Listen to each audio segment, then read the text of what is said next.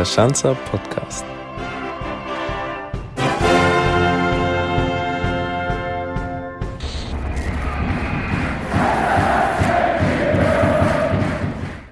Eine neue Woche bedeutet bekanntlich bei uns neues Glück. Neues Glück würde ich jetzt hiermit gleichsetzen, dass wir eine neue Episode unseres neuen Formats, dem Schanzer Podcast haben. Dieses Mal zu Gast jemand aus der Trainingsgruppe Nummer drei am Audi Sportpark trainierend, bestehend aus den jungen Wilden. Vielleicht könnt ihr euch vorstellen, von wem ich da spreche. Das sind die Herren Keller, Sussek, Bilbia und eben auch Fatih Kaya, der das Ganze noch ergänzt. Gerade war er noch mit dem Auto unterwegs und äh, jetzt mittlerweile ist er in die Wohnung zurückgekehrt. Bedeutet also, dass wir ihn jetzt mittlerweile auch in die Leitung holen konnten. Grüß dich, Fatih. Servus. Hallo, hallo zusammen. Vielleicht hast du mal reingehört gehabt in unseren letzten Podcast mit Nico Antonic. Ja, das äh, habe ich gemacht. Ich finde es schön, äh, dass so ein Format jetzt da ist, dass wir trotzdem in Kontakt bleiben und äh, auch die Fans was mitkriegen, was wir so über die Situation denken oder auch äh, wie es uns geht. Und ähm, ich finde den Format eigentlich äh, sehr schön. Also du hast vielleicht sogar bis zum Ende gehört gehabt? Genau, da hat ja der Nico die Frage gestellt, ähm, ob ich äh, oder wie es beim nächsten Spieler ist von der Nervosität äh, vor den Spielen oder vor einem wichtigen Spiel, wie es bei mir ist. Am Anfang war es natürlich so, dass ich bei meinen ersten Einsätzen schon die Nervosität, Nervosität da war und äh, eine gewisse Anspannung da war. Ähm, aber auch nach einer langen Pause, nach einer Winterpause oder nach einer Sommerpause ist dann so, dass man schon vor den ersten zwei, äh, zwei, drei Spielen nervöser ist dann als bei Spieltag 14, 15, weil einfach die, ja, die Vorfreude da ist. Man hat lange nicht mehr gegen den Ball getreten, man war lange nicht mehr im äh, Wettkampfmodus und ähm, ja, mittlerweile muss ich sagen, ist die Nervosität dann nicht mehr so stark, dass ich äh, sage, okay, ich kann mich nicht voll konzentrieren oder der Fokus geht ab.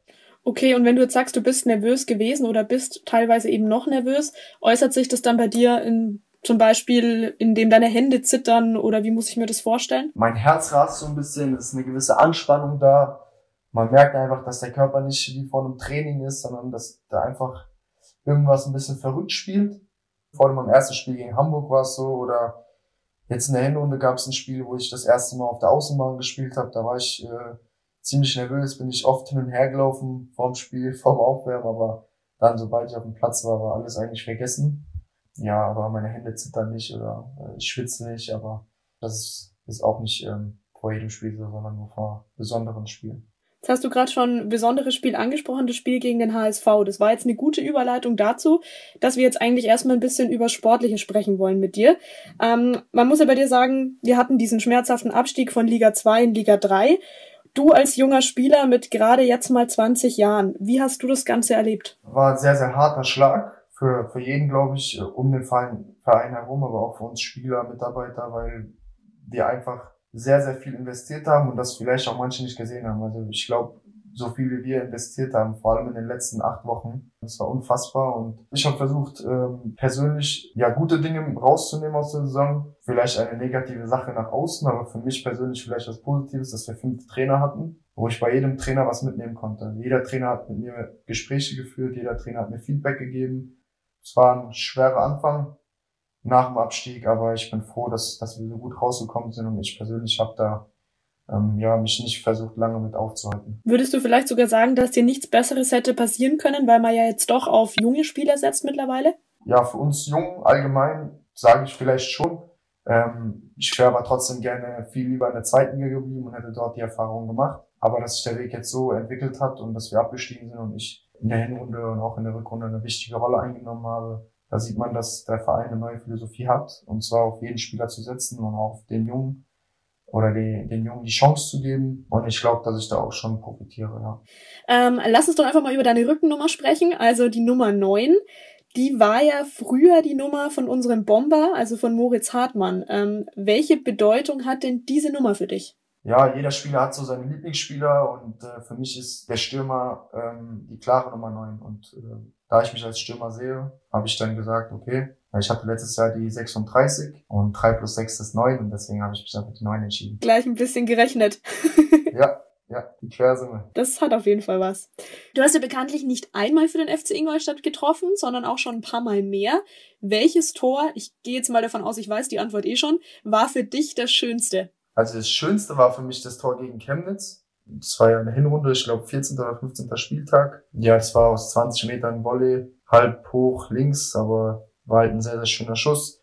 Aber was mir am meisten bedeutet, also das Tor, was mir am meisten bedeutet hat, war natürlich das Tor gegen Hamburg beim Debüt, was auch sehr schön war. Ein Kopfball aus circa 8, 9, 10 Metern, denke ich, waren das. War halt ein Traum, der in Erfüllung gegangen ist. Schade, dass wir das Spiel nicht äh, gewinnen konnten oder was mitnehmen konnten, aber von der Bedeutung her das schönste und das schönste Tor, was mir am meisten gefällt, ist das Tor gegen Chemnitz. Das war dieser Distanzschuss, den habe ich gestern auch nochmal angeguckt, genau.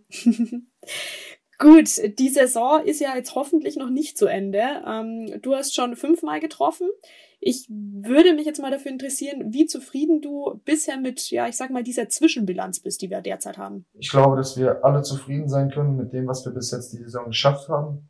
Unser Ziel war es immer, äh, vor allem nach den ersten Spieltagen, dass wir den Anschluss nach oben nicht verlieren. Wenn wir weiterspielen sollten, dann ist es immer noch der Fall. Also ich glaube nicht, dass wir einen großen Abstand haben und dass wir auch viele Spieler haben, ähm, ja, aber die Rückrunde bis jetzt, äh, sage ich, war nicht so gut. Ähm, das, glaube ich, ist kein Geheimnis, dass wir nicht zufrieden waren.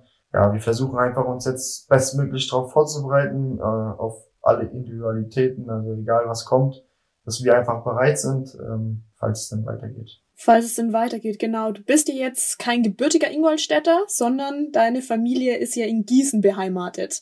Ich meine, ihr seid ein Sieben-Personen-Haushalt gewesen oder seid es noch, wenn du zu Hause wärst? Gewesen, gewesen. Weißt du jetzt, wie momentan der Alltag bei dir zu Hause so aussieht? Mit deinen Geschwistern, mit deiner Family? Wie gestaltet sich das dort derzeit? Ich war ja jetzt dreieinhalb Wochen zu Hause, als wir ähm, leider nicht trainieren konnten. Meine Familie ist sehr, sehr eng. Also wir haben alle ein sehr, sehr gutes Verhältnis. Meine Oma und mein Opa wohnen unter uns. Also da haben wir eine Wohnung. Leider konnte ich die in den dreieinhalb Wochen nicht so oft sehen, weil es ja bei alten Leuten ein bisschen ja, verschärfter ist das Ganze oder gefährlicher ist. Ich habe äh, zwei Brüder, die geheiratet haben. Ähm, der eine jetzt vor vier Wochen und äh, der andere seit drei Jahren. Und äh, ich habe eine kleine Nichte und ähm, ja, mein Alltag war eigentlich so, dass ich aufgestanden bin. Wir haben mit der Familie gefrühstückt und dann hatten wir schon die erste Trainingseinheit. Dann ist jeder zur Arbeit gegangen, der zur Arbeit musste. Ich habe dann relativ viel Zeit mit äh, meiner Nichte verbracht, weil ich die ja nicht so oft sehen kann und ihre Entwicklung auch nicht so oft seh, äh, mitbekomme. Ich äh, mag die Zeit mit der Familie sehr. Ähm, es war auch dann schwer, nach dreieinhalb Wochen wieder zu fahren, aber ja, die einzige Versöhnung, sage ich mal, war, dass ich wieder mit Ball durfte. Was spielst du denn meistens mit deiner Nichte? Irgendwie blinde Kuh oder spielt ihr eher Mensch ärgere dich nicht? Ein Spiel, was wir immer spielen, wo sie sehr, sehr viel Spaß dran hat, was für mich aber anstrengend ist, äh, ist, dass sie gerne ähm, eine Höhle baut und dann kommt sie immer und sagt, ähm, Panik, das heißt bei uns äh, Kammer und dann bauen wir immer mit Decken und Kissen so eine kleine Höhle und dann verkriechen wir uns da drunter und verbringen unsere Zeit zu zweit. Okay, also mehr oder weniger Höhlenmensch spielen. Kann man so sagen. Jetzt hast du auch gesagt, dein Bruder hat geheiratet vor vier Wochen. Wie muss man sich so eine Hochzeit vorstellen? Weil gerade ähm, türkische Hochzeiten sind ja immer sehr groß und ich sag mal ausladend. Leider war es dann so, dass die ähm, aufgrund der Krise, dass die Halle äh, gesperrt wurde. Äh, das heißt, äh, wir konnten die Hochzeit nicht so feiern, wie wir sie geplant hatten. Wir haben es dann im kleineren Kreise gemacht, also nur Familie, also die Familie von der Braut und von uns. Und äh, ja, wir haben versucht, einfach meinem Bruder und, und seiner Frau ähm, das Bestmögliche zu bieten, weil ich glaube, so einen Tag hat man nicht immer und äh, ich hoffe nur einmal für die beiden. Es war sehr schwer. Wir mussten viel improvisieren, vor allem mein Vater und meine Mama, aber wir haben das, glaube ich, gut hinbekommen und die beiden waren dann am Ende des Abends glücklich und man hat gesehen, dass sie sehr froh darüber waren, dass wir das trotzdem irgendwie hinbekommen haben. Warst du dann Trauzeuge? Ich war kein Trauzeuge, weil ich äh, noch Training hatte und ich bin erst später zur Hochzeit dazugestoßen. Mein ältester Bruder war Trauzeuge mit seiner Frau und äh, ich glaube, das ist auch gut so. Der hat da ein bisschen mehr Erfahrung. Ja, und weißt du schon, wer bei dir mal Trauzeuge werden wird? Hast du schon mal Gedanken drüber gemacht? Ich glaube auch, dass ich meinen ältesten Bruder nehmen werde als Trauzeugen. Wenn es aber um einen Freund geht, dann sind da halt ähm, zwei, drei, vier Freunde, mit denen ich ein sehr, sehr, sehr enges Kon äh, Verhältnis habe. Ein Freund davon ist auch äh, Agi. Agi kann ich blind vertrauen, da weiß ich, dass ich mich auf ihn verlassen kann. Ich wünschte, ich könnte vier, fünf, sechs Trauzeugen aussuchen. Aber Agi kann ja wenigstens zu deiner Hochzeit kommen. Der ist eingeladen, wenn du mal heiratest. Das auf jeden Fall. Sehr gut. Du hast ja sogar sein iPad. Also euer, äh, eure Freundschaft ist über, ich sag mal, über die Technik hinausgehend. Ja, das ist kein Problem. Also wir teilen uns vieles, aber nicht alles. Die Frauen hoffentlich nicht. nee, nee. Ich bin festgebunden seit vier Jahren. Glücklich und der Agi leider nicht. Mal gucken, wann es soweit ist. Willst du jetzt einen Aufruf für ihn starten hier? Der Agi ist äh, frei. bei Interesse könnt ihr euch bei Agi melden. ähm, bleiben wir nochmal bei deiner Familie. Ähm, du hast ja nicht nur Familie in Deutschland, sondern auch in der Türkei. Ähm, ist wahrscheinlich jetzt auch schwierig für dich, nicht zum erweiterten Teil deiner Familie reisen zu können. Ja, ich muss leider sagen, dass ich durch, äh, durch die Schule und durch den Sport ähm, seit acht, neun Jahren nicht mehr in der Türkei war. Immer wenn wir Sommerpause hatten, hatte ich noch Schule und wenn die Schulferien begonnen haben, haben wir mit der Sommervor äh, Sommervorbereitung angefangen und ähm, dann war es immer schwer für mich, weil ich nur fünf, sechs Tage hatte nach der Schule, wo ich frei hatte. Und äh, Opa und Oma sind eigentlich ähm, ein Drittel des Jahres ähm, in der Türkei. Also sie sind immer drei, vier Monate in der Türkei ungefähr. Und ähm, jetzt leider ist es äh, nicht möglich. Ähm, aber ja, Opa und Oma werden hoffentlich bald auch wieder rüberfliegen können. Aber deine Großeltern, die haben natürlich auch deine Kindheit miterlebt. Ist ja auch eigentlich noch gar nicht so lange her, wenn man bedenkt, du bist 20 Jahre. Ne? Also es ist unglaublich.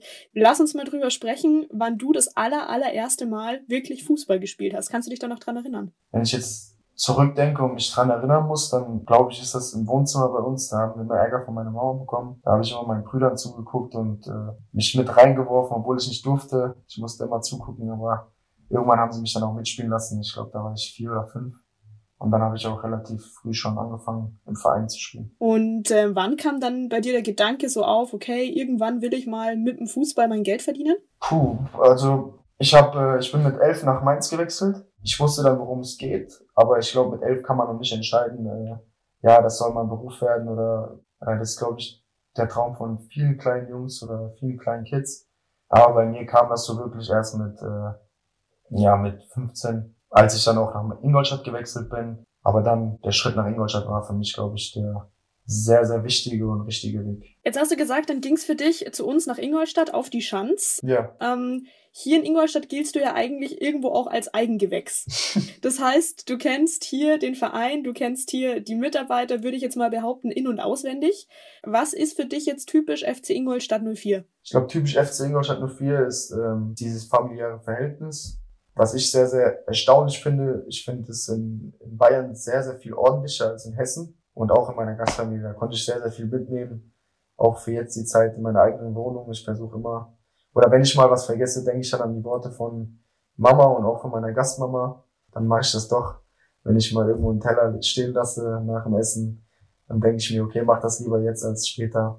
Weil dann hast du es hinter dir. Jetzt erzähl doch mal, wie war denn dieser Schritt zu sagen, okay, ich gehe in eine Gastfamilie? War es dann so, du konntest dir deine Eltern irgendwie aussuchen, in Anführungszeichen? Also es war so, dass ich äh, hier war zum äh, Unterschreiben in Ingolstadt mit meinen Eltern. Dann äh, ja, war ja schon vorher in den Gesprächen ähm, klar, dass ich entweder ins Internat gehe oder in eine Gastfamilie. Wir haben uns dann am, am Mittag, haben wir uns dann das Internat zusammen angeschaut und danach sind wir dann zur Gastfamilie gefahren. Wir haben uns nur eine äh, Familie angeschaut, und zwar die Familie Scharrer. Und als wir aus der Tür raus sind, habe ich meine Eltern angeschaut und die haben mich angeschaut und dann habe ich gesagt, okay, ich glaube, das passt. Dann haben wir nochmal geklingelt und haben gesagt, ja, wir würden das gerne machen. Vielleicht kannst du uns mal ein bisschen was über die Konstellation da verraten. Namen hast du ja teilweise schon genannt gehabt. Meine Gasteltern waren Ulrike und Jürgen Scharrer und ich hatte noch zwei Gastgeschwister, Markus und Christiane. Äh, Markus ist im selben Alter wie ich, also auch äh, Baujahr 99. Und äh, Christiane ist äh, Jahrgang 97, äh, also auch so alt wie mein älterer Bruder. Und äh, ich glaube, dass die, dass Uli und Jürgen sich damit jetzt keine, keine neue Baustelle aufgemacht haben, weil sie das ja von ihren Kindern schon kannten. Und bin mit 16 hin und nach zwei Jahren war das Ganze eigentlich vorbei.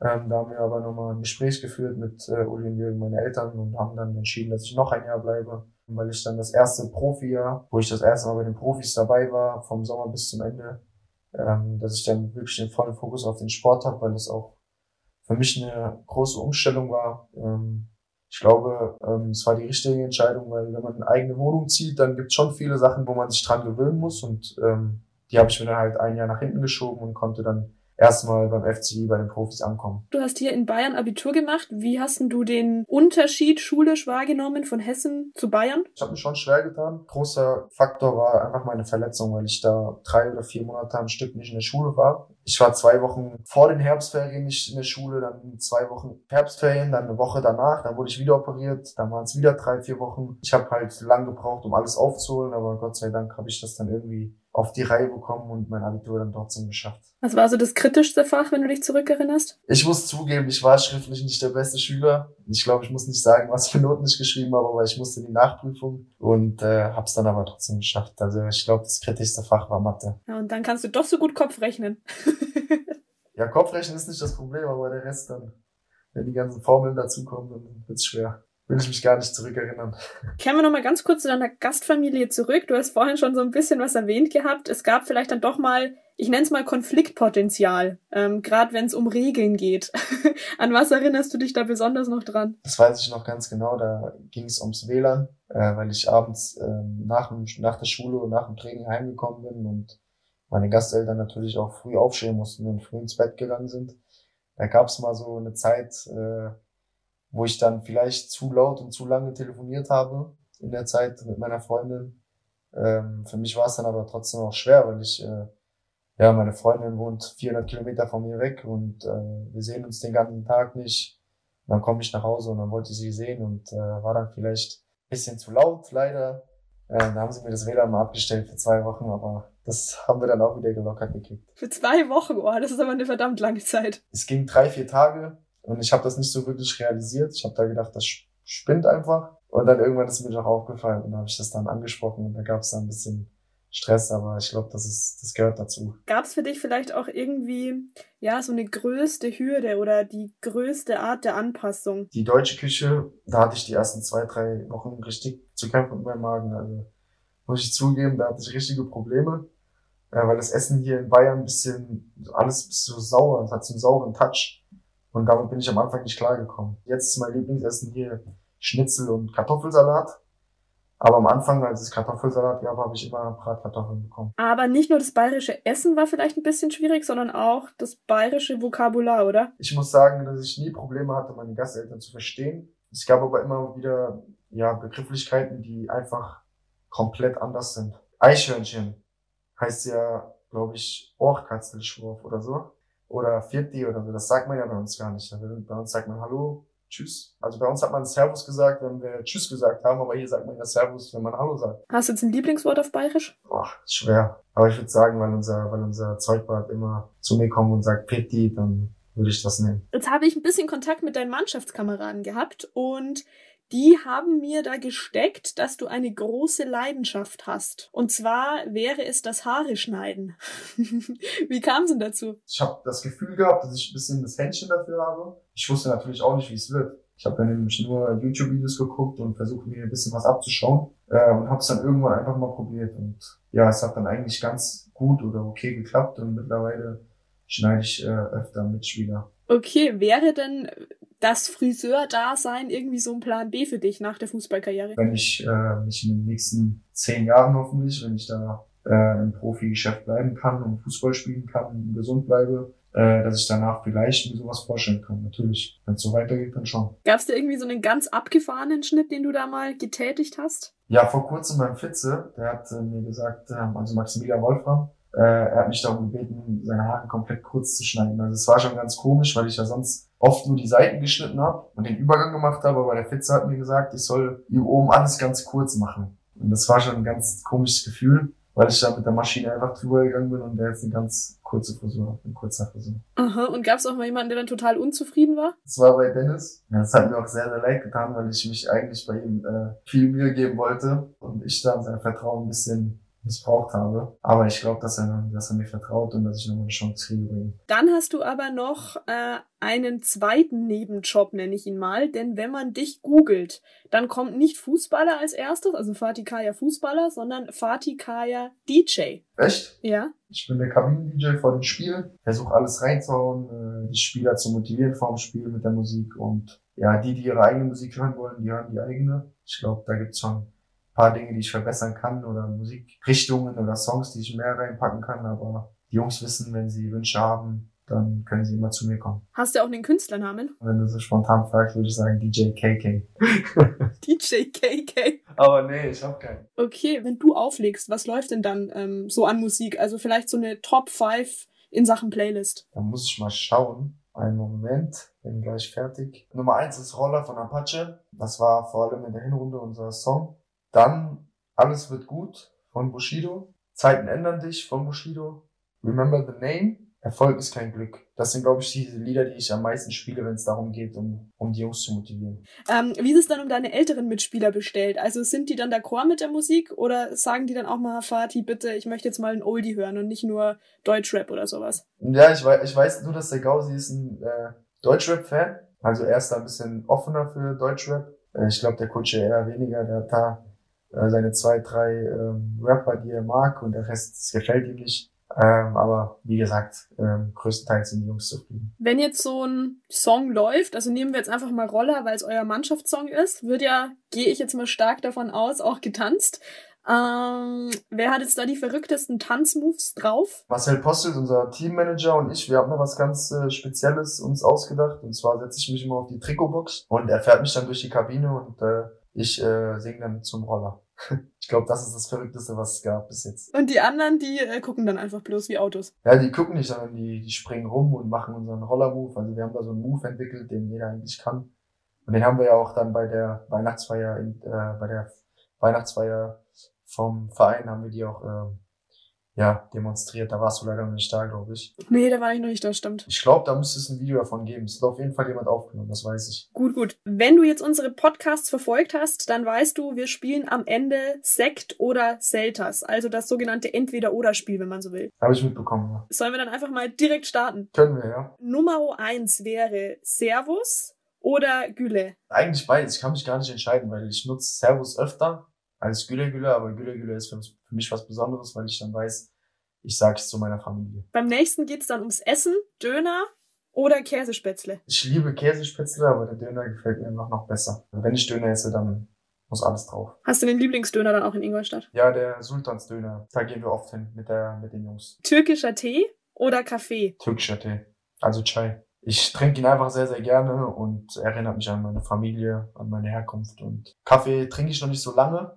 Ich glaube, das ist auch der Grund dafür, warum ich Chai sage, obwohl ich sehr, sehr gerne auch Cappuccino trinke. Ich glaube, das kommt alles mit dem Alter. Also Kaffee meine ich jetzt. Ja, ich glaube auch. Also ich habe das gemerkt. Jetzt so langsam fange ich an, damit auch mehr Kaffee zu trinken und äh, es fängt auch an mir zu schmecken. Lieber alleine wohnen oder lieber in einer WG wohnen? Da kann ich gar keine richtige Antwort geben, weil ähm, vor der Corona-Zeit war es so, dass ich äh, sehr, sehr viel mit Agi ähm, zusammen unternommen habe und auch er oft bei mir geschlafen hat, ich, äh, ich oft bei ihm. Also das war immer so ein Wechsel. Es gab natürlich auch Phasen, wo wir beide zu Hause allein geschlafen haben, aber wir, wir verbringen schon viel Zeit miteinander und wir haben auch schon mal drüber gesprochen, ob wir eine WG äh, uns vorstellen können. Das können wir.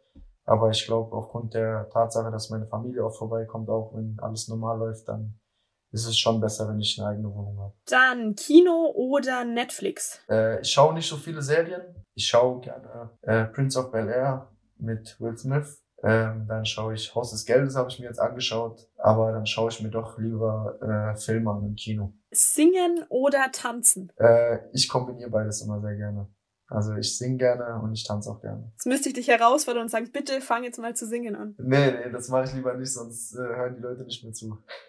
Mama Lauda oder Johnny Depp? Johnny Depp. Ich finde den äh, Beat bei Johnny Depp besser zum, zum Abgehen, zum Tanzen. Und dann noch Ehe oder wilde Ehe. Haben wir vorher auch schon drüber gesprochen gehabt. Ganz traditionelle Ehe. Ich glaube, äh, bei mir dauert es nicht mehr lang. Zwei, drei Jahre noch und dann kann man ein bisschen ernster werden. Bin ja auch schon lange mit meiner Freundin zusammen. Was wir jetzt neu machen, du hast es ja schon mitbekommen, ähm, der Spieler darf am Ende dem Spieler des nächsten Podcasts eine Frage stellen. Nico hat ja schon zu dir gemeint gehabt, ähm, ob du irgendwie nervös bist und wie es dir da ergeht. Jetzt würde es mich interessieren, welche Frage du denn an den nächsten Spieler hast. Meine nächste Frage ist, welcher Moment in seiner Karriere der schwierigste war und warum und wie er ihn gemeistert hat. Auch eine sehr tiefgründige Frage. okay, Fadi. Dann sind wir jetzt eigentlich durch. Ich bedanke mich recht herzlich bei dir, dass du dir die Zeit genommen hast. Sehr, sehr gerne. Ich bedanke mich auch und äh, ja, mir hat sehr, sehr viel Spaß gemacht. Ich bin froh, dass ich dabei sein durfte und äh, hoffe, dass wir uns alle bald wiedersehen, aber nicht äh, über YouTube oder über Social Media, sondern im Stadion oder am Trainingsgelände. Und in diesem Sinne sage ich Servus und was würdest du jetzt sagen? Ich würde sagen Güle.